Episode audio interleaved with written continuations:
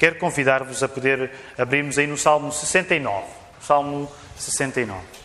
Aqueles que puderem fazer a leitura da palavra Deus em pé, convido-vos a poder assim ficar. E diz assim o texto bíblico: Salva-me, ó Deus, porque as águas me sobem até à alma. Estou atolado em profundo lamaçal que não dá pé. Estou nas profundezas das águas e a corrente me submerge. Estou cansado de clamar. Secou-se-me a garganta, os meus olhos desfalecem de tanto esperar por meu Deus. São mais do que os cabelos da minha cabeça os que sem razão me odeiam. São poderosos os meus destruidores, os que com falsos motivos são meus inimigos. Por isso tenho de restituir o que não furtei.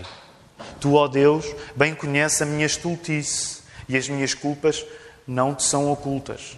Não sejam envergonhados por minha causa os que esperam em ti, ó Senhor Deus dos exércitos, nem por minha causa sofram vexame os que te buscam, ó Deus de Israel, pois tenho suportado afrontas por amor de ti e o rosto se me encobre de vexame.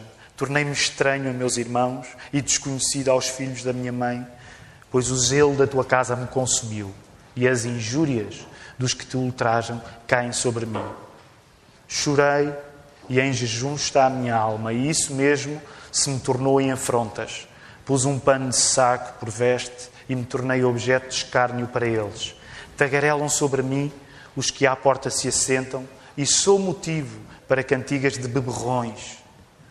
Quanto a mim, porém, Senhor, faço a Ti em tempo favorável a minha oração.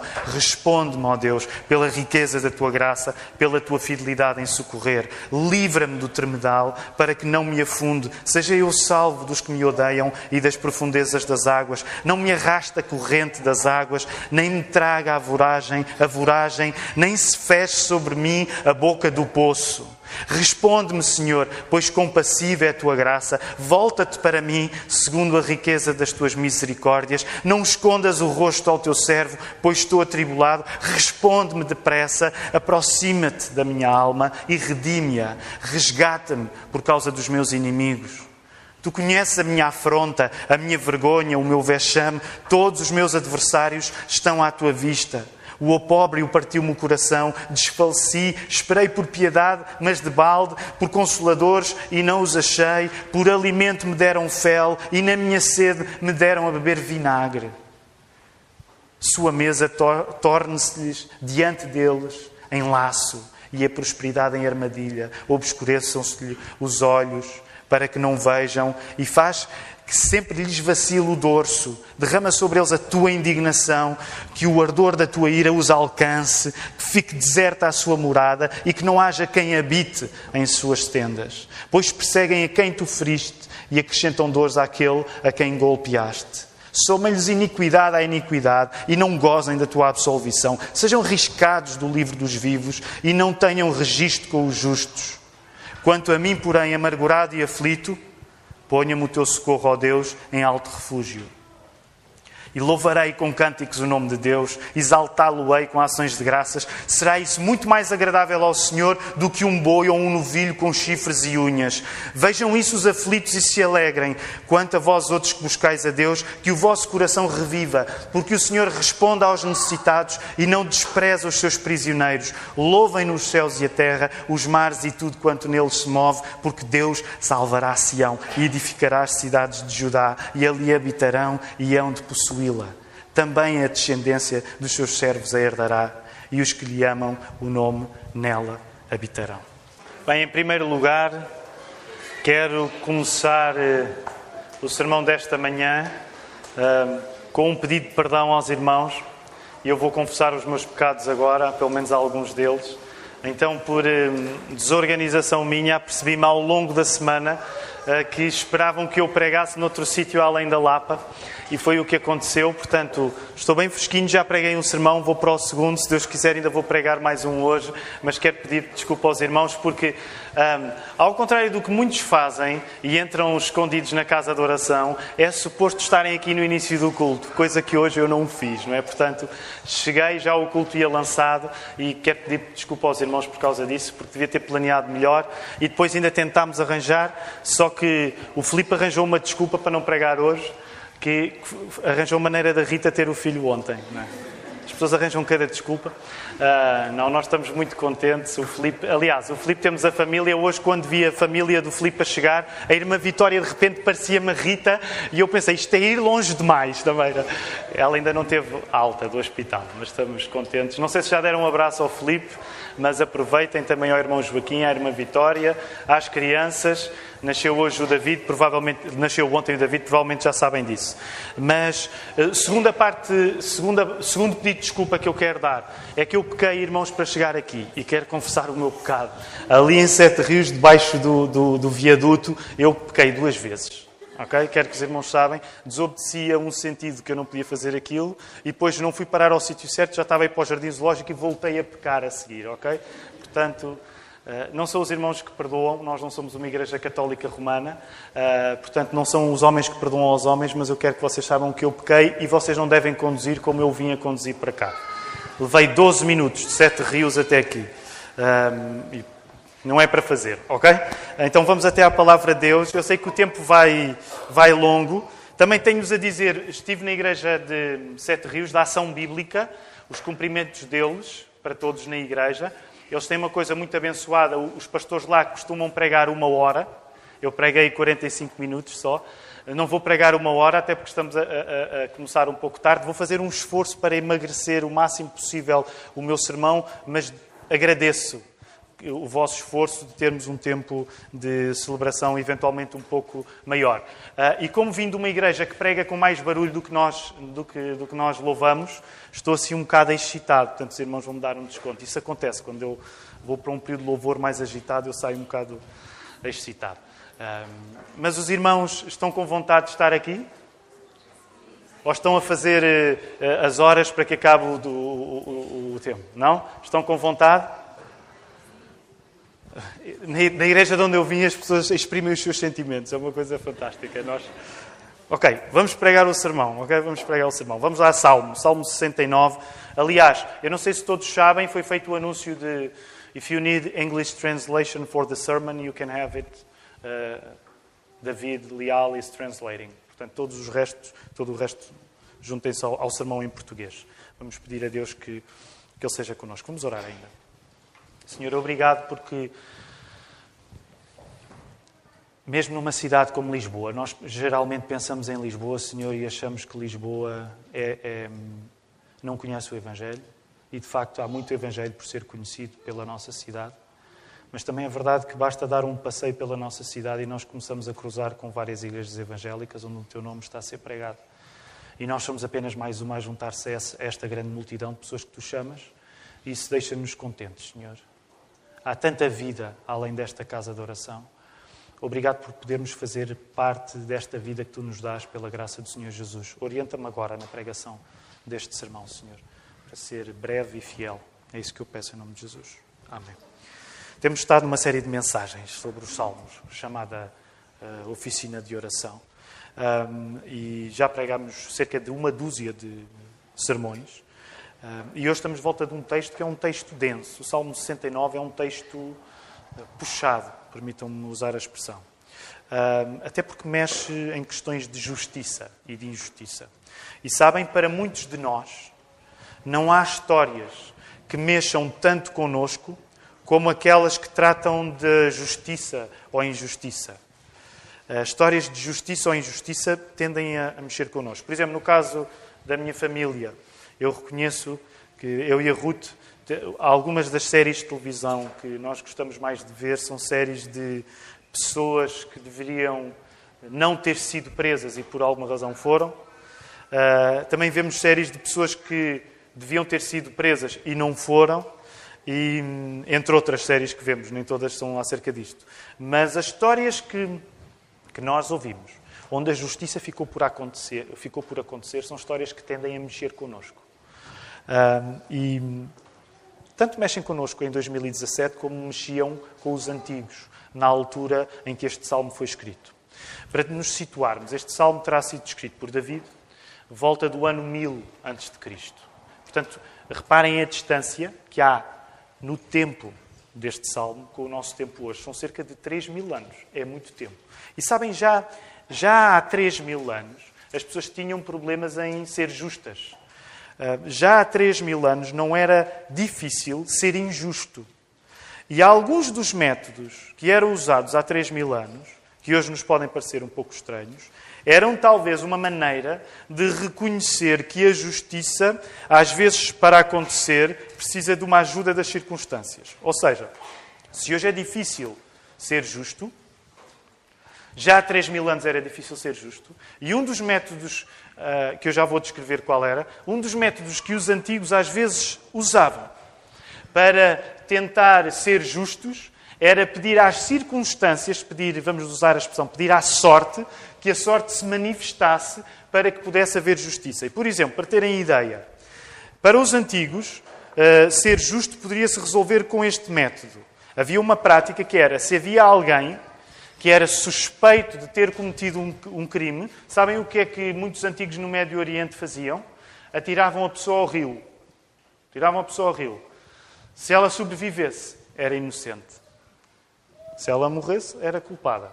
E é um método que nos pode parecer estranho, mas é um método que tem os seus méritos. Eu não estou a dizer que voltemos a ele, mas é um mérito que tem os seus méritos, que é de reconhecer que às vezes justo, ser justo é tão difícil que é melhor nós pedirmos uma ajuda às circunstâncias. Não é? E então, não é por isso casual que se nós tivermos esta, esta história de tirar suspeitos ao rio e ver se eles sobrevivem ou não, não é casual que numa época onde uma coisa destas acontecia, um dos elementos que percorre, que percorre todo este Salmo 69 é precisamente o elemento da água e de alguém que se encontra a lutar contra a água, alguém que se sente a afogar.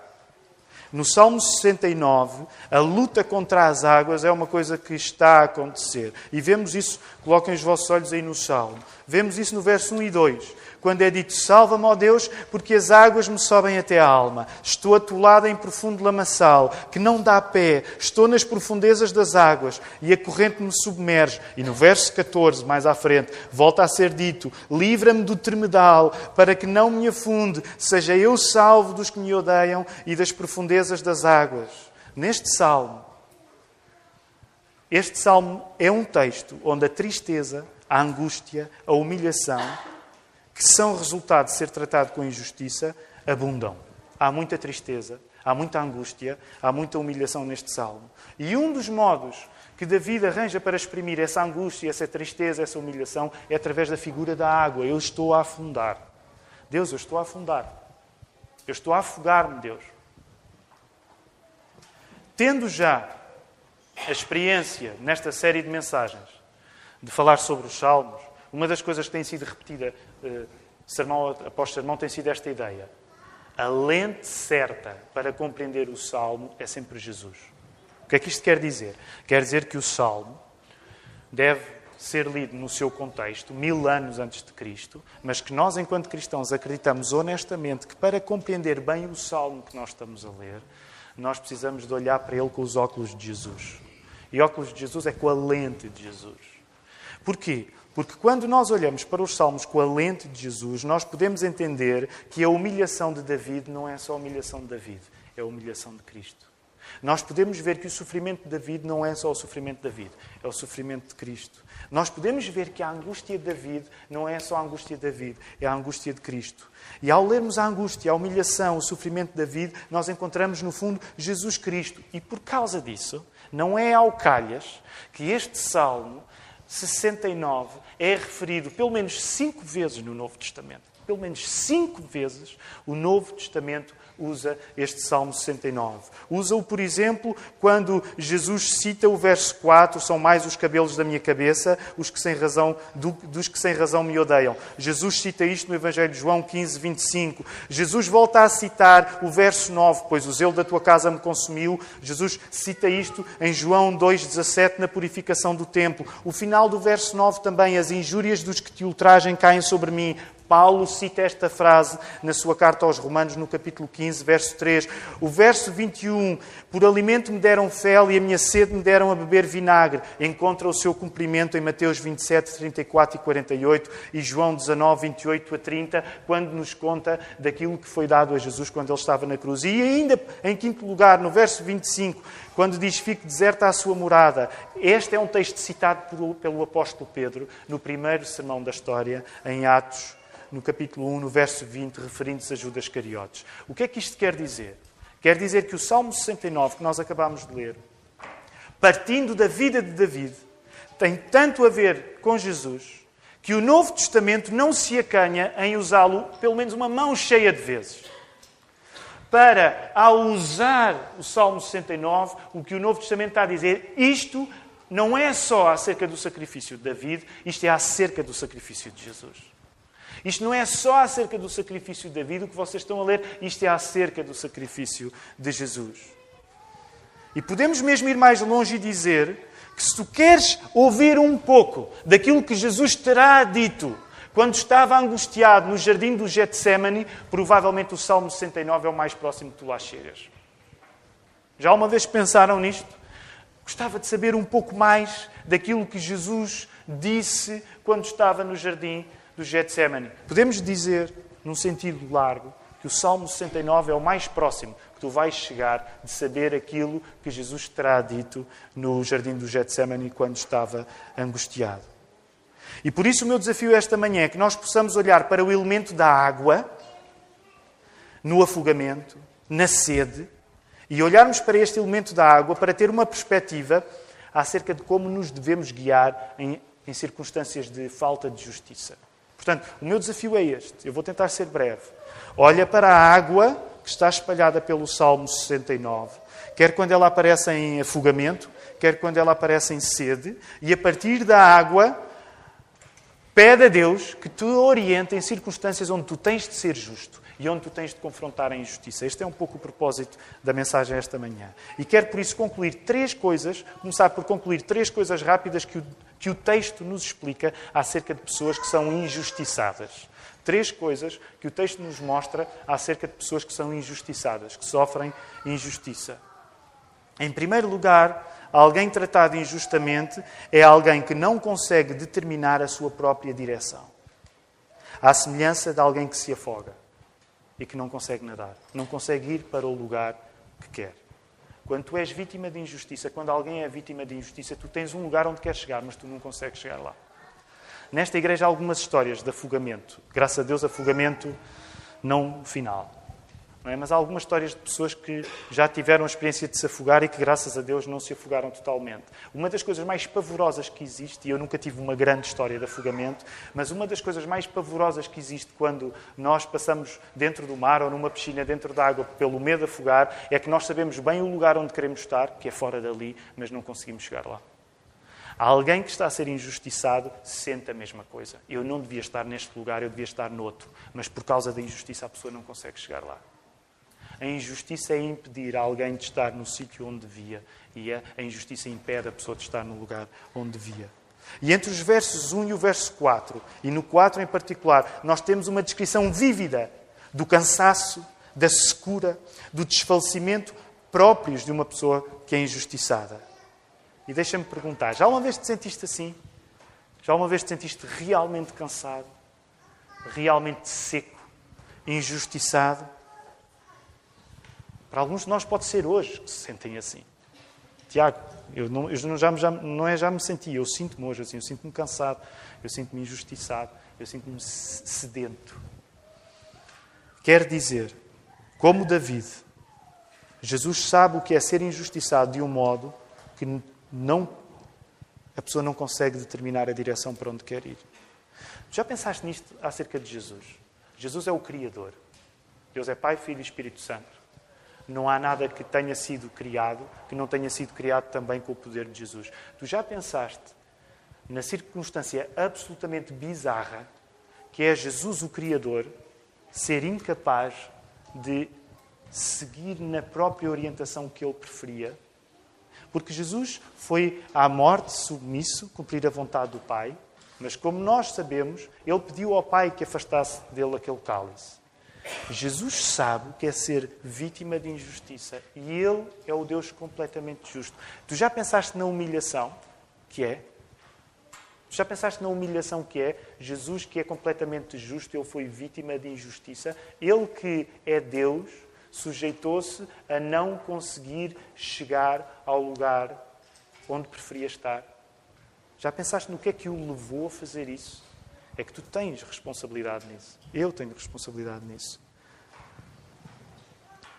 Jesus sabe o que é a água a levar-nos para onde nós não queremos. Jesus sabe o que é a água a levá-lo para onde ele não queria. Como David sabia, Jesus sabia. Em segundo lugar, alguém tratado injustamente é alguém exposto ao ridículo. Alguém injustiçado é alguém de quem é fácil fazer pouco. É fácil gozar de quem é injustiçado. E vejam entre os versos 5 e os versos 12. Vejam as expressões que nós encontramos aí: vergonha, vexame, afrontas, rejeição pela própria família, ser motivo de canções de bêbados. No verso 12. Já uma vez te sentiste assim? Ridicularizado de um modo que até dava para fazer canções contigo? Como David, Jesus sabe o que é ser ridicularizado de um modo que as águas nos arrastam, tornando-nos tontos quando nós tentamos resistir-lhes. Sabem que há um lado, de facto, meio ridículo até no processo de alguém se afogar.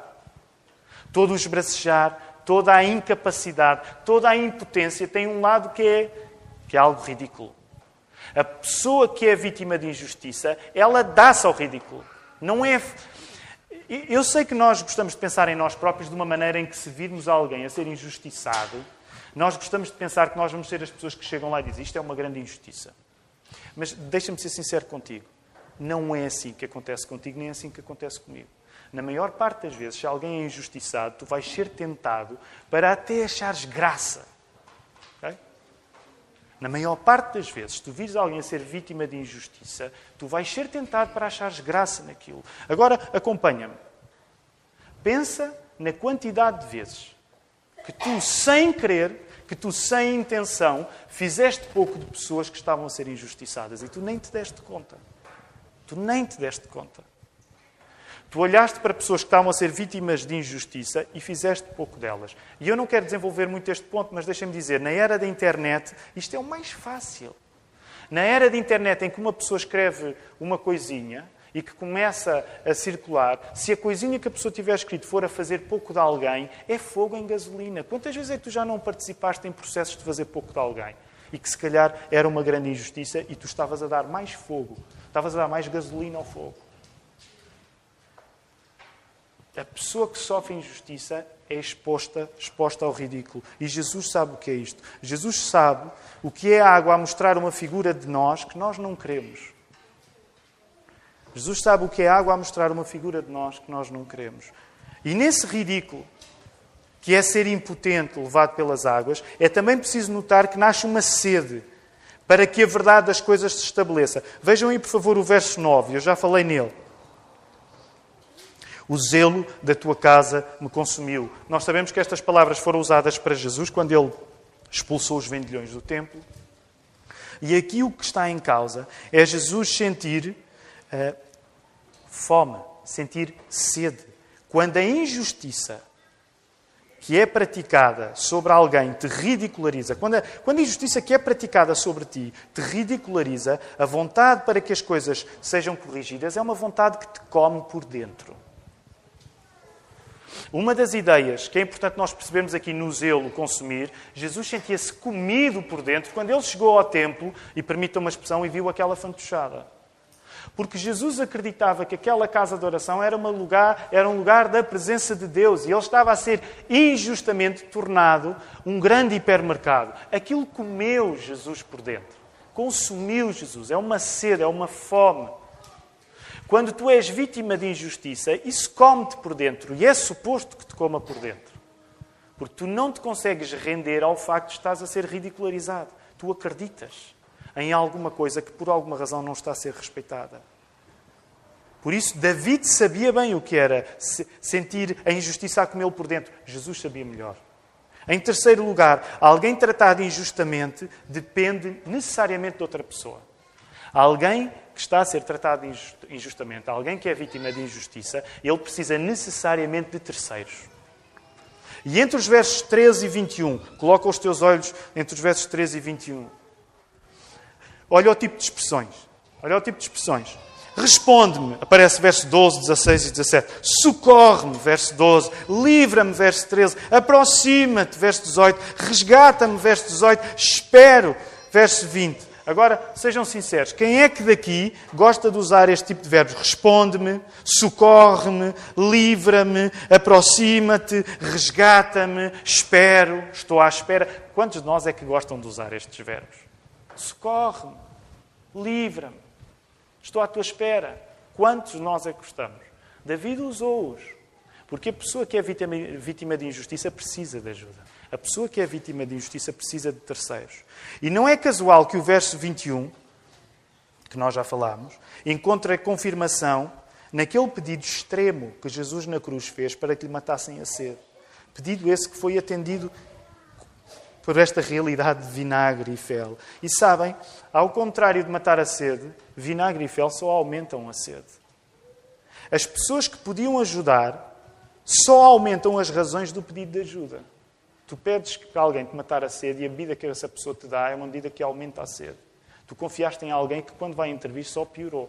É isto que Jesus sabia. Era isto que David sabia, era isto que Jesus sabia. Como David, Jesus sabe o que é ser injustiçado de um modo em que precisamos da ajuda de alguém que não tem como nos valer. Jesus sabe o que é provar de uma água que, em vez de nos matar a sede, aumenta. Jesus sabe o que é provar de uma água que, em vez de matar a sede, apenas aumentou. E este salmo tem ainda, e agora, muito rapidamente, para chegarmos ao final deste sermão, mas eu gostaria só que, mesmo breve, que nós nos pudéssemos concentrar em duas secções no final deste salmo, que não são o objetivo deste sermão. Não são o objetivo deste sermão hoje, mas eu gostaria apenas de fazer uma nota acerca de cada uma delas. E alguém pode achar que pena uma das partes que tu deixaste de lado, Tiago, era a parte que eu gostava mais que tu falasses.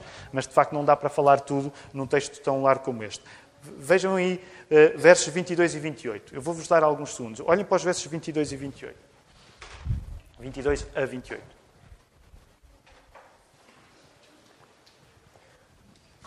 Ok, respondam brevemente, por favor. O que é que David está aí a fazer nos versos 22 a 28? É o momento na igreja onde se levanta para se cumprimentar e David diz aquelas coisas? O que é que David está a fazer? E já alguém disse a resposta certa, de facto. O que é que David está a fazer? David está a amaldiçoar os seus inimigos. E, e, e agora nós. Epá, eu não sabia que a Bíblia tinha espaço para maldição. A Bíblia tem espaço para maldição. Aliás, tecnicamente, o que nós dizemos nestas porções dos Salmos são os Salmos imprecatórios. Portanto, é o espaço em que alguém exprime o seu coração com uma sinceridade tal que ele diz uma coisa fatal aqui, que é que o livro dele, que o nome deles desapareça do livro da vida. Percebem a ideia? Que esta pessoa. Eh, sabem qual é a maneira coloquial que nós temos de dizer o verso 28? Sejam riscados do livro dos vivos. Vocês muitas vezes já disseram isso na vossa vida, se calhar. Quando dizem a alguém, vai para o inferno. É óbvio que se dizem vai para o inferno não podem ser membros desta igreja, mas ok, mas se calhar já houve alturas que vocês tiveram vontade de dizer vai para o inferno. É isto que David está aqui a dizer. Vai para o, vão, vão para o inferno. Agora, como é que nós lidamos com isso? Vamos limpar esta. Eh, sabem as igrejas liberais? Sabem o que é que elas fazem? E a Igreja Católica também faz isso. No, no, quando divides as leituras, tiras a, a, parte dos, imprecatória dos salmos, que é para não desestabilizar para não fazer microagressões às pessoas que vêm aos sermões. Então, limpa. Isto é palavra de Deus. Agora, também é verdade que é importante dizer uma coisa acerca disto. Estas pessoas, David, estava do lado de, de lá para nós, mas de cá. A cruz ainda não tinha acontecido. O que é que isto significa? Como Jesus ainda não tinha morrido na cruz, Deus ainda não tinha recebido a medida final para que a justiça dele fosse cumprida. A medida final da justiça de Deus só se cumpre na cruz. como David vive antes da cruz, ele pega numa linguagem de maldição, porque a maldição das maldições ainda não aconteceu. E sabem qual é a maldição das maldições? É a cruz. É paradoxal, porque a cruz também é a benção para nós. Mas a cruz foi a maldição das maldições. E como a cruz ainda não tinha acontecido, as pessoas que confiavam em Deus tinham espaço para pedir maldição para os seus inimigos. Sabem depois de Jesus como é que os seus seguidores oram? Por exemplo, Estevão, o que é que fez? Quando estava a ser apedrejado, disse assim: Senhor, que estas pessoas que me estão a, tratar injustamente vão todas para o inferno. Foi isso que Estevão disse? O que é que Estevão disse? Parecido com aquilo que Jesus tinha dito? Perdoa-lhes. Perdoa-lhes. Porquê? Porque quando a justiça já está completamente cumprida na cruz, tu já não amaldiçoas os teus adversários, tu pedes perdão para eles, porque foi assim que tu chegaste a Deus também. É por isso que nós não amaldiçoamos as pessoas. É por isso que nós podemos compreender a linguagem imprecatória dos salmos. E depois tem uma última coisa, um último bloco que eu gostaria de chamar a vossa atenção também. É estranho, este salmo tem a sua estranheza. Reparem, tudo é dor, tudo é dor, tudo é angústia, tudo é humilhação. Nós conseguimos compreender que, que David eh, amaldiçoou os seus inimigos, mas depois tem esta coisa, sempre complicada de perceber, que é no verso 29 e para o 30 há uma viragem. E a mesma pessoa que ainda agora estava triste, parece que lhe deu uma coisa e que se esqueceu de tudo. Parece uma espécie de bipolaridade em David ainda agora se estava a queixar, e como é que começa? Verso 30 até o final. Louvem ao Senhor, louvem ao Senhor, louvem ao Senhor. Já noutras ocasiões vos temos falado nisto, de que os salmos são intencionalmente largos na expressão emocional, porque todas as expressões emocionais encontram espaço para poderem ser ouvidas por Deus. E uma das coisas interessantes para nós lermos num salmo que é acerca do sofrimento, é entender como é que o louvor a Deus pode fazer parte do sofrimento.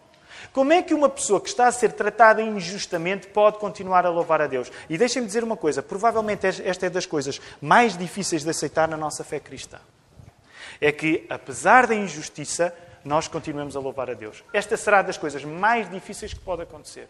Apesar da injustiça, a pessoa continua a louvar a Deus. Porquê? Por uma razão. Em relação às palavras de louvor que aqui estão, que nos podem parecer deslocadas, depois de um contexto tão grande de injustiça, quando estamos no meio das nossas angústias, nós temos de reconhecer que a nossa tendência é descambar em autocomiseração. Concordam comigo? Já temos falado nisso noutras ocasiões. Quando nós estamos a ser vítimas de injustiça, a tentação é nós termos pena de nós próprios. Concordam comigo ou sou eu a única pessoa tentada pela autocomiseração aqui? Concordam? E permitam-me um à parte, eu sei que o sermão vai, já, já vai longo, permitam-me um à parte. Lembram-se de um momento na Bíblia onde alguém sugeriu que a autocomiseração era uma solução? Foi no momento em que Jesus disse que precisava de morrer e Pedro vem dizer: Jesus tem pena de ti próprio, tem compaixão de ti próprio. Portanto, o que eu vos quero dizer é que a autocomiseração é das piores tentações na vossa vida, porque é na minha também. Já, já, já vos tenho falado acerca disto. Nada é tão perigoso como o momento em que tu começaste a ter pena de ti próprio. Sabem como é que Jesus enxutou a sugestão de Pedro de ele ter pena de si próprio? Jesus, permitam-me dizer, eu estou a dizer isto com reverência, Jesus é um bruto. Quando Pedro sugeriu a ideia, ó oh, Senhor, tu tens pena de ti próprio, que injustiça. Estás a falar de morte, sabem o que é que Jesus disse? Sai de mim, Satanás. Vá de retro, Satanás, no latim, não é? Get behind me, Satan. Vai para trás. E, e, a minha pregação não é acerca da autocomiseração, mas uma coisa que eu te quero dizer é que no momento em que tu começas a ter pena de ti próprio, o que tu tens de dizer é: Diabo, vai-te embora. Não quero ter nada contigo. E permitam-me, eu sei que estou a exagerar um pouco, mas nós vivemos numa cultura de autocomiseração. Todos temos pena uns dos outros. Vocês já me ouviram a dizer isto. Sabem porque é que oramos pelos, pelos cristãos perseguidos? Para não termos pena uns dos outros. Porque eles sim estão a sofrer. Eu passo a vida a dizer isto. Não tenhas pena de ti próprio. Tem pena da Ásia Bibi. E sabes uma coisa interessante? Ela não tem pena de si própria. Eu não sei, não fui vê-la. Mas pelo testemunho que chega, estas pessoas não têm penas de si próprias. Sabem porquê? Porque eles sabem que o louvor a Deus é o antídoto para a injustiça. Sabes o que é que cura os momentos onde tu te sentes injustiçado? Não é tu teres pena de ti próprio. Essa é a solução do diabo. O que cura é tu louvares a Deus. Porque tu sabes que Deus pode usar o teu sofrimento para uma coisa mais além. Deus pode usar o teu sofrimento para uma coisa mais além. E por isso tu resistes à autocomiseração. Sabes, quando tu tens pena de ti próprio, o que estás a dizer é: Deus não vai usar este sofrimento para coisa nenhuma, Deus fracassou. E eu tenho pena de que Deus tenha fracassado porque sou a maior vítima disso. Eu não estou a dizer que é isto que nós sentimos conscientemente. Eu não sinto isto conscientemente. Mas apercebo-me de cada momento em que eu começo a ter pena de mim próprio, o que eu estou a dizer é: Deus não faz bem o seu papel e isto é uma tragédia. E quem ganha é Satanás, não é Deus. Portanto, esta secção final está aqui no Salmo 69 para tu saberes que o antídoto para a pena que tens de ti próprio, para a injustiça, que às vezes pode ser mesmo injustiça, mas é tu louvares a Deus. O louvor a Deus é a cura para a pessoa que se sente injustiçada. O que é que Jesus disse? Não seja feita a minha vontade, mas a tua. Isso é um gesto de louvor. Deus, tu é que sabes. Quero terminar com três desafios de oração. Neste caso não são três, são quatro. Rapidamente, tomem nota, por favor. Aqueles que usam para tomar nota. Nós, em cada sermão eh, desta série de mensagens, sugerimos exercícios de oração, porque somos uma igreja que ora pouco e que tem vergonha de orar pouco. Mas não queremos ter pena de nós próprios por orar pouco. Queremos é começar a orar mais, não é? Não tenhas ti próprio, ah, eu oro tão pouco. E ah, tá, tenho... começas a alimentar-te as tuas lágrimas. Se oras pouco, começa a orar mais. Começa a fazer estes exercícios. Ok, primeiro exercício. Começa por reconhecer que ser justo nem sempre é fácil. Eu não quero perder aqui, o sermão vai longo, mas sabem, uma das coisas que mais me irrita nos cristãos é eles falarem com presunção que são justos. Olha, há uma diferença entre ser justificado e ser justo.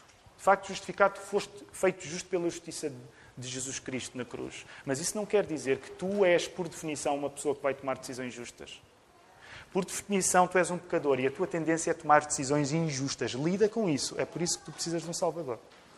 Portanto, primeiro exercício de oração é: se tu reconheces que ser justo não é fácil, era difícil para os antigos, também é difícil para ti. Não olhes para ti presunçosamente, achando que por defeito tendes a ser justo. Essa não é a nossa visão antropológica. Nesta igreja nós não acreditamos em pessoas naturalmente boas, nós acreditamos em pessoas naturalmente más e é bom que nos comportemos uns com os outros de acordo com esta natureza antropológica que recolhemos na palavra. Logo, o meu desafio é usa a oração como um meio de pedires a Deus que te torne cada vez mais justo. Portanto, primeiro exercício bem simples. Começa a orar. Deus, torna-me mais justo, porque eu sou uma pessoa com queda para a injustiça. Eu, alguns de nós sabem bem o prazer que é quando alguém está no chão ir lá e dar mais. É fácil. Quando alguém está no chão ir bater. A pessoa já está no chão. E, primeira coisa, pede a Deus para que te torne uma pessoa mais justa. Segunda coisa, pede a Deus em oração aquilo que este salmista pedinchou, pedinchou e pedinchou e pedinchou. Pede a Deus que Ele não te deixe afogar. Tu tens liberdade para pedir a Deus liberdade. Tu tens. Pede a Deus. Se tu tens um problema, vai.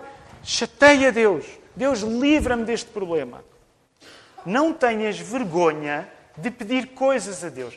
Eu quero ser justo aqui, mas quero dizer-vos uma coisa. A vergonha de nós pedirmos coisas a Deus é, no fundo, uma quando eu tenho vergonha de pedir ajuda, é apenas sinal que eu tenho um síndrome de omnipotência. Ok?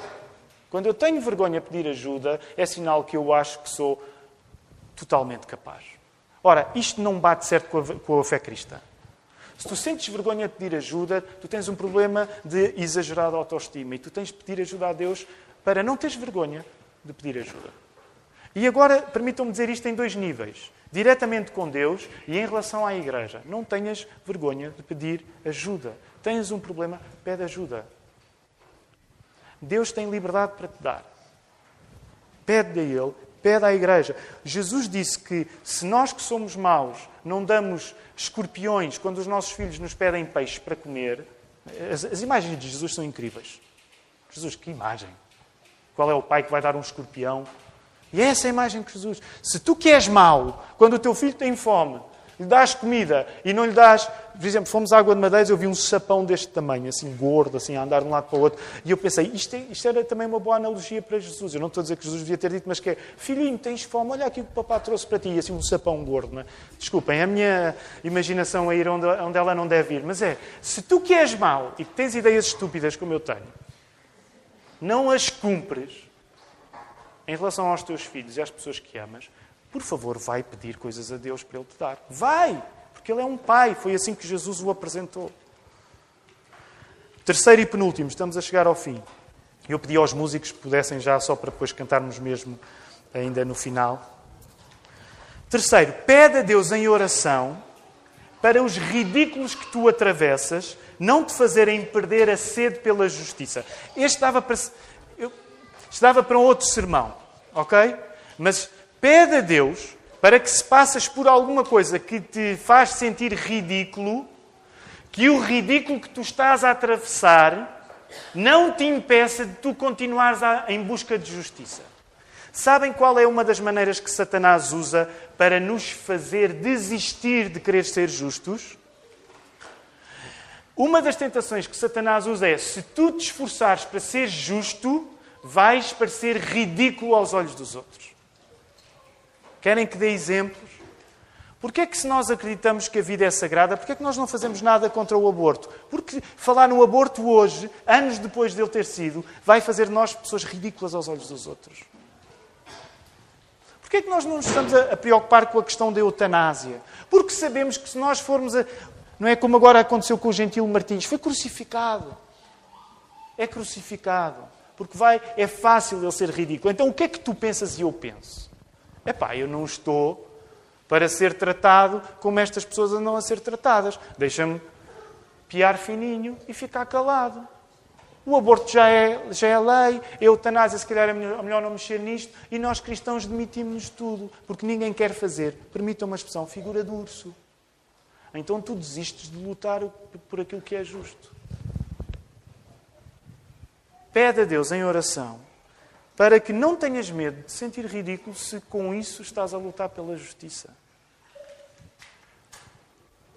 Bem-aventurados os que têm fome e sede de justiça, porque serão fartos. Jesus disse.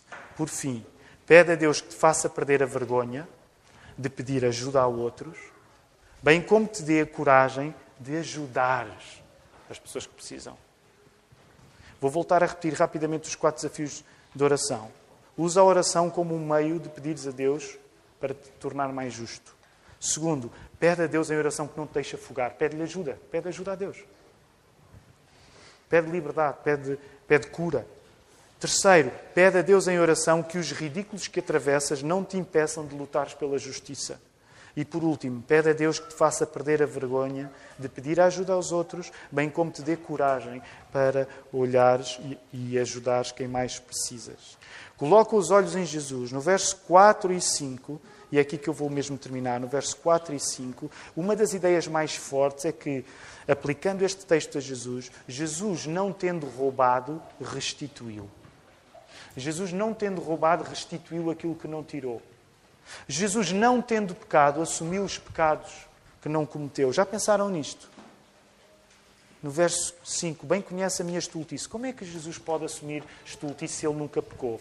Porque Jesus assumiu o pecado que não praticou para que o teu pecado, para que o meu pecado pudesse ser perdoado por Deus.